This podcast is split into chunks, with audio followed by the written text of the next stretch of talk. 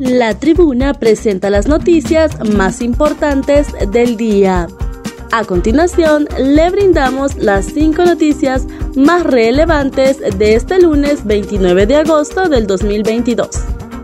Bomberos de San Pedro Sula en calamidad por no recibir transferencias de la alcaldía. El Cuerpo de Bomberos de San Pedro Sula denunció este lunes que están en calamidad debido a que no reciben las transferencias de parte de la alcaldía municipal.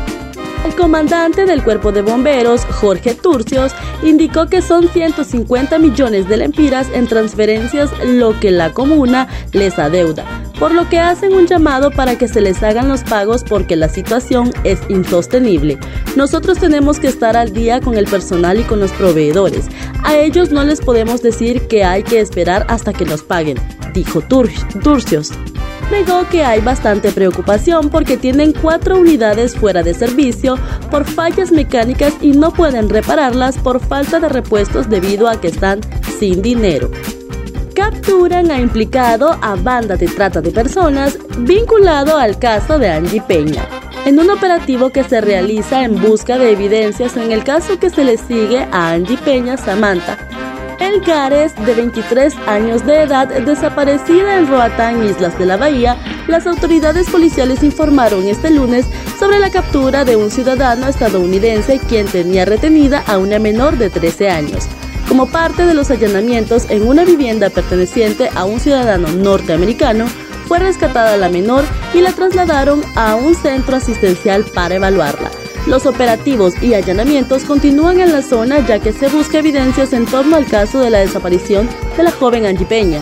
La profesional de administración de empresas desapareció el 1 de enero del presente año cuando practicaba deporte acuático en una jet ski en Roatán, Islas de la Bahía. Han pasado ocho meses y las investigaciones continúan para dar con su paradero. En Belice, las autoridades policiales de ese país hallaron la moto acuática que le, que le alquilaron en Roatán. También en una playa privada de ese país se encontró un arete y las llaves y un chaleco salvavidas que usaba Angie Peña, la última vez que la vieron con vida. Chano Rivera se lanza a la política, habla del plebiscito y no descarta candidatura presidencial. El destacado estratega político y propietario de medios de comunicación Mario Chano Rivera anunció la cruzada de un plebiscito para consultar a los hondureños sobre temas que quisieran se abordara. En su propio canal, Chano rotularon un mensaje que a todos tomó por sorpresa. Chano Rivera se lanza a la política. De inmediato las llamadas y mensajes de felicitación no se hicieron esperar en el canal, que saturaron la plataforma telefónica confirman cuarto caso de viruela del mono en Honduras. La Secretaría de Salud confirmó este lunes el cuarto caso de viruela del mono en Honduras.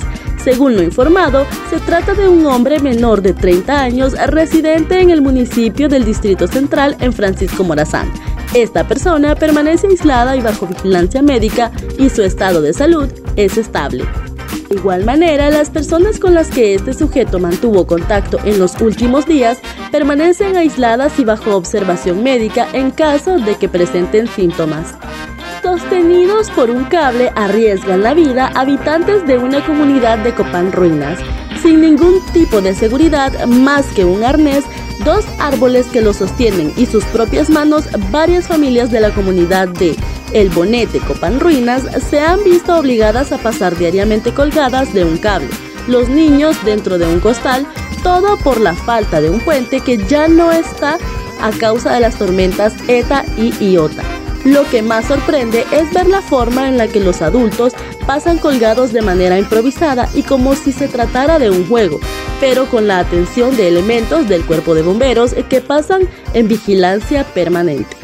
Cabe destacar que desde los huracanes ETA y IOTA que se destruyó el puente Hamaca, los habitantes del sector cruzan el río colgando de un cable ante la indiferencia de las autoridades. La precaria situación que viven estas familias es de Bonete ubicado cerca del parque arqueológico.